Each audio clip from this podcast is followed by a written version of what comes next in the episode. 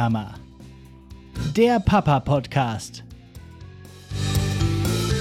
Mit Alex und Finn. Baba.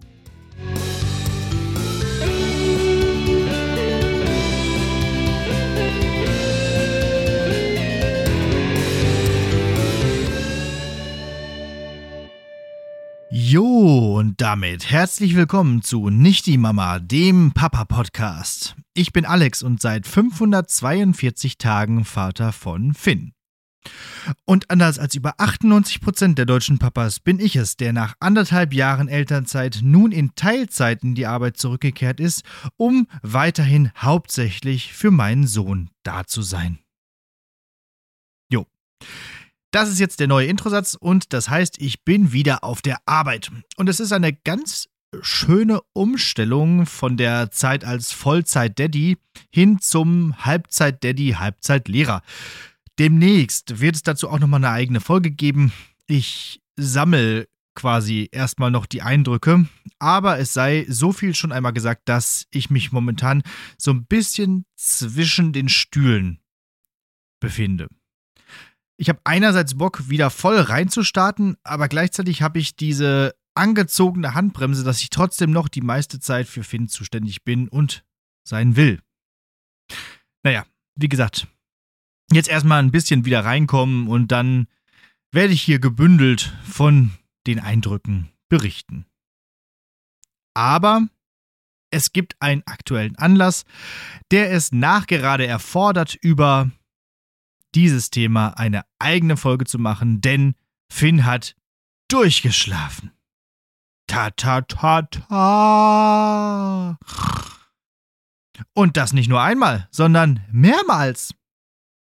Leider nicht direkt hintereinander, eher im Gegenteil, aber dazu komme ich noch. Wir widmen uns heute also mal dem Schlaf der Gerechten eins der Hauptthemen eigentlich, wenn es ums Kinderkriegen und Kinderhaben geht.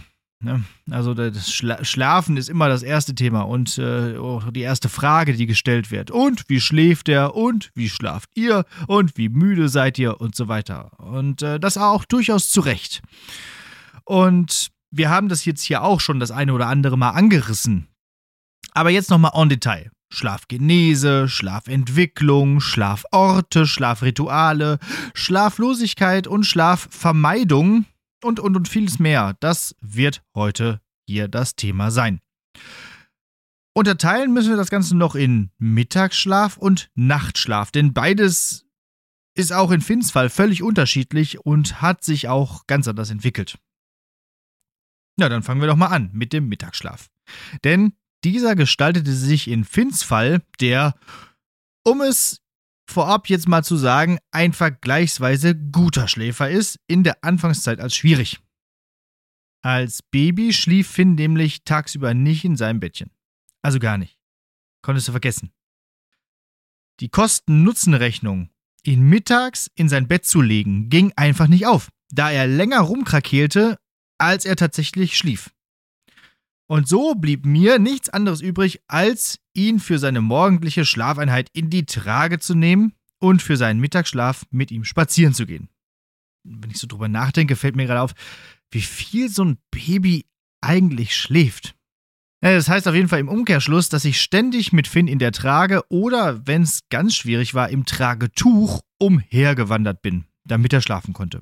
Auch in der Wohnung hatte ich ihn ständig in der Trage. Das hatte auch seine Vorteile, denn während er da so friedlich vor mir hing und ratzte, konnte ich wenigstens was tun. Wäsche aufhängen, bisschen was am Computer tippen oder auch tatsächlich zocken. Ob im Wohnzimmer, auf dem großen Fernseher oder in kleiner Auflösung mit einem im Kleiderschrank aufgestellten Handy. Das habe ich auch ganz gerne gemacht. Einzig nicht möglich war jedwede Form des Hinsetzens. Denn sobald ich mich aus der Vertikal nur ein wenig neigte, erwachte er, der kleine Drache, und so stand ich mir also im ersten Jahr des Finn-Lebens sehr häufig die Beine in den Bauch. Oder aber ich ging spazieren. Mit dem Finderwagen. Dies geschah dann meistens nach seinem Mittagessen, denn auch da war er zwar müde, wollte aber partout nicht ins Bett. Und so lief und lief und lief ich Tag für Tag, Kilometer um Kilometer und Stund um Stund durch die Gegend. Stumpf, aber immerhin gesund, wenn man das tägliche Eis mal außen vor lässt. Aber von irgendwas muss ich mich auch ernähren. Gut, dass es Podcasts gibt, die mich auf meinen Wegen immer begleitet haben. Und irgendwann, als es so langsam auf den ersten Geburtstag zuging, ist es mir dann aber gelungen, Finn zu Hause schlafen zu legen. Zunächst schlief er eher morgens, so von 10 bis 12. Und dann in strebehafter Vorbereitung auf die Kita haben wir es dann geschafft, ihm einen ausgiebigen Mittagsschlaf anzutrainieren. Und diesen fordert er mittlerweile auch aktiv ein, sodass nach dem Mittagessen für alle Parteien klar ist, jetzt geht's ins Bett. Das ist mega entspannt und sorgt auch dafür, dass man selbst zu Hause mal eine richtige Pause hat. So richtig mit Sitzen und so. Gut für mein Schuhwerk, schlecht für die städtischen Eisdielen. In dieser Mittagszeit stellt sich natürlich die Frage, ob man nun einfach auch eine Runde pennt. Während es bei Ina eigentlich nur eine Antwort auf diese Frage gibt, mache ich lieber irgendwas Sinnvolles oder chill auf der Couch vor mich hin, weil ich meistens nach einem Mittagsschlaf noch geredeter bin als vorher. Das Unpraktische an diesem routinierten Mittagsschlafplan ist, dass es den Tag ziemlich genau in der Mitte zerteilt. Wenn man nämlich nicht den Tag zu Hause verbringt, muss man sich schon gut überlegen, was man vormittags macht. Hat man zum Beispiel gegen elf was vor, und sei es nur der Gang in den Supermarkt oder kurz in die Stadt, könnte es ja sein, dass er im Wagen einschläft, woraufhin der Mittagsschlaf dann passé wäre. Und auch Nachmittagstermine richten sich immer nach den Aufwachzeiten des Finn, die sich je nach Müdigkeit auch mal nach hinten ziehen können. Ab und zu musste ich ihn auch schon mal wecken, damit er nicht einfach bis zum Abend durchschläft. Ich meine, das wäre ja wirklich der GAU. Denn der wichtigste Schlaf für alle Beteiligten ist natürlich der Nachtschlaf. Und dazu komme ich jetzt. Und noch mehr als der Mittagsschlaf ist der Nachtschlaf unweigerlich verbunden mit einer vernünftigen Zu-Bett-Geh-Routine und einem ausgeklügelten Schlafarrangement. Am Anfang, als Finn noch ein Baby war, hatten wir ein Beistellbett im Schlafzimmer, sozusagen direkt angeschlossen an unser Bett. Da lag er dann drin und war direkt greifbar, wenn er des Nachts Hunger, Schrägstrich Durst bekam. Da Finn ja nicht gestillt werden wollte, konnten Ina und ich uns diese Aufgabe dann auch gut teilen. Abgekochtes und wohltemperiertes Wasser und Milchpuffer standen direkt auf der Kommode bereit und dann hat er auch wie ein Uhrwerk sich genau alle vier Stunden gemeldet, um geflasht zu werden. Dazu kam noch, ganz wichtig, das ausrangierte Handy, das für das weiße Rauschen zuständig war. Was ja später durch die Musik vom kleinen Löwen, siehe Folge 12, ersetzt wurde. Zuletzt gehörte zu dem Schlafarrangement auch noch ein Schnuller und der Pucksack. Ja, genau, der Pucksack. Beim Pucken wickelt man das Baby mitsamt Armen ein um dem sogenannten Moro-Reflex entgegenzuwirken. Dieser sorgt dafür, dass Babys ruckartig die Arme strecken oder zusammenzucken, woraufhin sie oft schreiend aufwachen.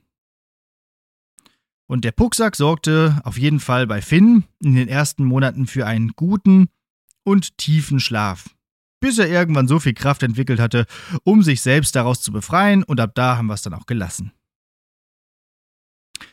Als Finn zu groß wurde fürs Beistellbett, kam er dann, ich erwähnte es bereits, in die Schublade unterm Bett. In diese Schublade, in der vorher und nun auch wieder Bettwäsche gelagert wird, haben wir eine Matratze gelegt, also sozusagen schon der erste Schritt hin zu einem eigenen Bett. Wenn auch trotzdem noch im Schlafzimmer und in greifbarer Nähe. In Finns achtem Monat waren wir ja für vier Wochen in einer Ferienwohnung in Bayern. Dort machte er dann das erste Mal Bekanntschaft mit einem Reisebett, so einem Dream and Play von Hauk. Mit einer richtigen Matratze drin war dies nun Finns erstes eigenes Bett, das aber weiterhin im Schlafzimmer stand. Wenn er sich dann nachts meldete, konnte ich aufstehen und mit ihm ins Nebenzimmer gehen, um ihn dort zu flaschen. In dieser Zeit, vielleicht wegen eines berühmten Wachstumsschubs oder auch wegen dieser Doppelumstellung, also eigenes Bett, und Schlaf statt Pucksack schlief Finn nicht besonders gut. Er wachte nachts mehrere Male auf und war auch schon oft um 5.30 Uhr ausgeschlafen. Naja, ist ja auch immer was Besonderes im Urlaub und halt generell, wenn man nicht in den heimischen vier Wänden ist. Wie das Schlafarrangement im Fahrradurlaub aussieht, darüber habe ich ja in Folge 16 gesprochen. Das lassen wir jetzt mal außen vor, weil das war ja nur wirklich speziell. Jedenfalls haben wir dann in Bayern gemerkt, dass man so ein Reisebett ja auch einfach mal woanders hinstellen kann, nämlich raus aus dem eigenen Schlafzimmer. Und Finn hat immer noch wunderbar geschlafen. Wieder aus Bayern zurückgekehrt, ist der Finn daher nicht zurück in seine Schublade gewandert, sondern war nun endlich bereit für ein eigenes Bett und ein eigenes Zimmer. Und darin schläft er seither, also seit er neun Monate ist. Das ist schon großartig. Dann kann man abends die Tür zumachen und hat eigentlich komplett seine Ruhe. Zum Beispiel um Abend zu essen oder Playsee zu zocken oder einen Film auf dem großen Wohnzimmerfernseher zu schauen. Natürlich meldet sich Finn ab und an nachts dann nochmal. Daher macht immer einer von uns die Nacht. Heißt, entweder Ina oder ich sind verantwortlich dafür, ihn nachts zu beruhigen oder die Flasche zu geben. Im Gegenzug tauschen wir dann morgens, wenn Finn um halb sechs, sechs aufwacht. Dann darf der jeweils andere noch ein bisschen im Schlafzimmer weiterdösen. Ja, und das ist so die aktuelle und wahrscheinlich auch zukünftige Schlafsituation. Wie findet der Junge denn nun in den Schlaf? Das aktuelle Einschlafritual sieht folgendermaßen aus. Beginnt quasi schon um 6 Uhr mit dem Abendessen. Brei. Daraufhin muss er erstmal gesäubert werden und ich ziehe ihm den Schlafanzug an. Meistens auch in Verbindung mit einer frischen Windel. Daraufhin wuselt er noch ein bisschen in der Wohnung rum, während ich das Breimassaker auf Tisch und Hochstuhl beseitige. Dann geht's runter zum Zähneputzen. Manchmal mit Geschrei, manchmal schicksalsergeben. Ja, und dann beginnt das große Gute Nacht sagen. Gute Nacht Bonnie, Gute Nacht Cleo, das sind die Katzen. Und dann geht's zum Küchenfenster. Gute Nacht Hubschrauber.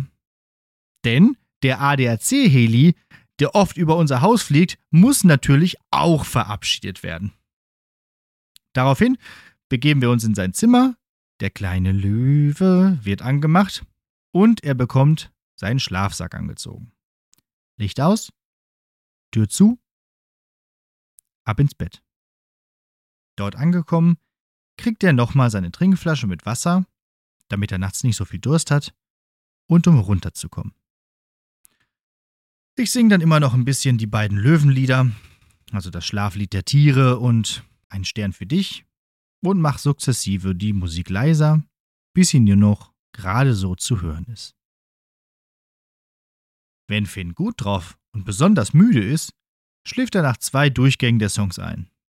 Manchmal dauert es auch etwas länger. In letzter Zeit hat er die Angewohnheit, erst Einschlafen anzutäuschen und dann doch nochmal loszuknurren. Der macht dann immer so Brummgeräusche, so und rauft sich die Haare. Ich habe gelesen, dass Kinder sich damit beruhigen, aber ich habe das Gefühl, dass er sich dadurch eher vom Beruhigen ablenkt. Denn wenn ich nämlich einschreite und seine Händchen halte oder meine Hand auf seinen Rücken lege, dann wird er ganz ruhig. Dann ist es allerdings wie bei einer Druckplatte in einem Indiana Jones mäßigen Tempel. Sobald ich die Hand nur einen Nanometer hochhebe, fängt er sofort wieder an zu knurren. Und ebenso wie diesen Handhebezeitpunkt muss ich also auch den Zeitpunkt abpassen, wann ich das Zimmer verlassen kann. Gerade im Sommer, wenn es um 19 Uhr noch hell ist, habe ich mir im Dunkeln sitzend schon oft gewünscht, ich könnte jetzt so quantenmechanisch durch die Tür durchdiffundieren, um nicht mit dem bei der Öffnung einfallenden gleißenden Licht alle Einschlaferfolge wieder zunichte zu machen. Wie dem auch sei, selten dauert die ganze Prozedur der Einschlafbegleitung länger als eine Viertelstunde. Um Punkt 19 Uhr ist meistens Ruhe. Das ist auch gut so. Schließlich haben wir Hunger und wir essen immer um 19 Uhr. Und genau das merkt der kleine Haustürer.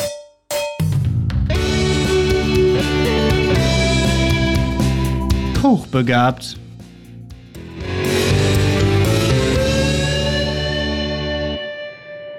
Immer dann, wenn ich besonders hungrig bin, aber noch nichts vorbereitet habe und eventuell später sogar noch eine Podcast-Aufzeichnung bei Lehrer Sprechtag habe und dafür online mit meinem Kollegen Martin verabredet bin, ist der Einschlafprozess besonders schwierig.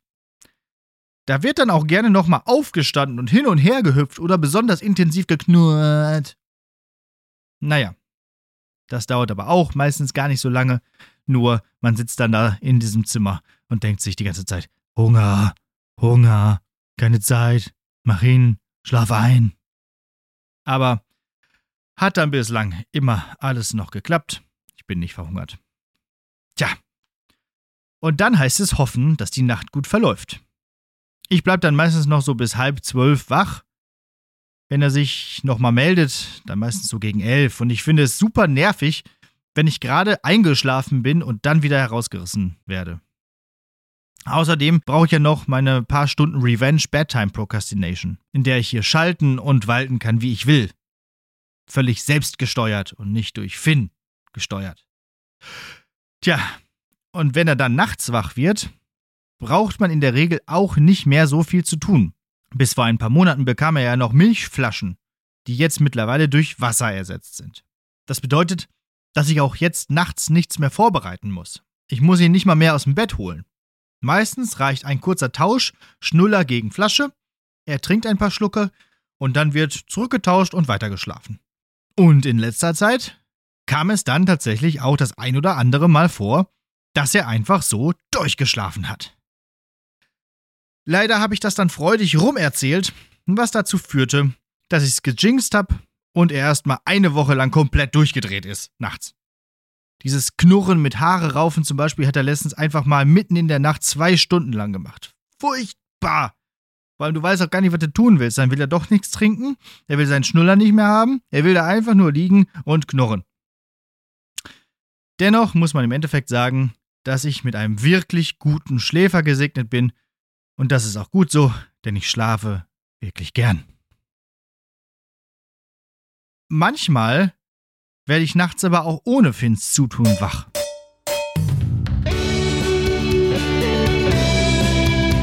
Solid Parenting.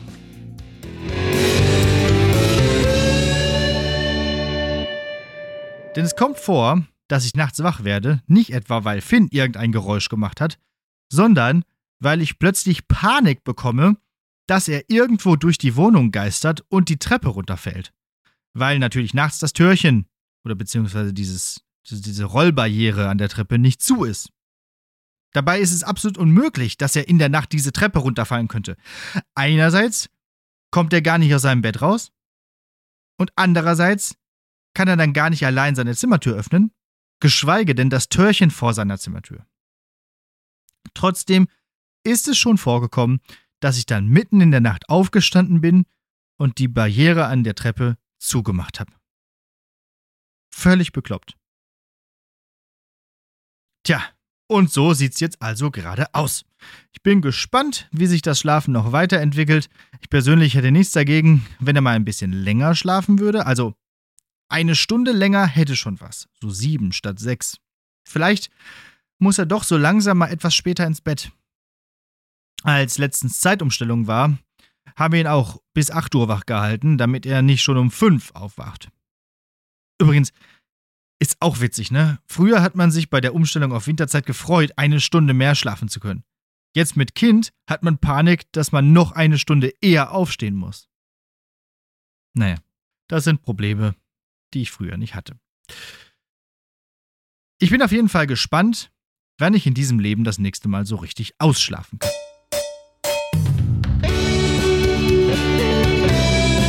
Die Antwort auf alles.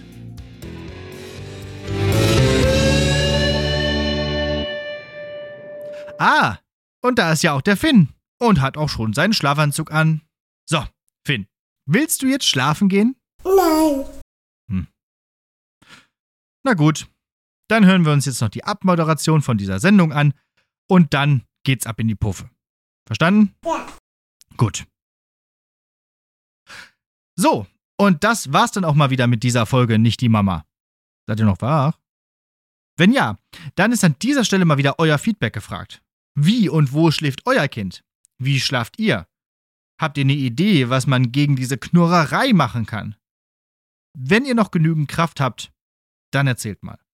Das geht über feedback at nichtdiemama-podcast.de, über Instagram, Facebook und TikTok unter at nichtdiemama-podcast, auf Blue Sky und X unter at nichtdiemama-pod und über die Website www.nichtdiemama-podcast.de. Außerdem könnt ihr bei Spotify und Apple Podcasts Sterne vergeben und den Podcast abonnieren. Macht das mal. Das hilft der Sichtbarkeit und so. Und überhaupt, das wäre voll nett. So, und es ist auch echt nicht viel Arbeit. Und bei Apple kann man sogar, also wenn man sich doch ein bisschen mehr Arbeit machen will, eine nette Rezension schreiben. Einfach mal ein paar nette Zeilen. Das wäre ganz lieb. Dankeschön. Äh, und auch bei Spotify könnt ihr nun unter der Folge direkt kommentieren. Dort stelle ich immer so eine folgenspezifische Frage, die ihr gerne mal nach dem Hören einfach beantworten könnt. Übrigens auch bei allen vorherigen Folgen. Also schaut und hört einfach nochmal rein. Wenn euch ein Podcast von mir nicht reicht, dann hört auch gerne in den gerade schon erwähnten Podcast Lehrer Sprechtag rein. Da gibt's jeden Donnerstag eine neue Folge. Das soll's für uns aber für heute gewesen sein. Danke fürs Zuhören. Wir hören uns in zwei Wochen wieder nur noch 6034 Tage bis zum 18. Geburtstag. Na dann. Gute Nacht.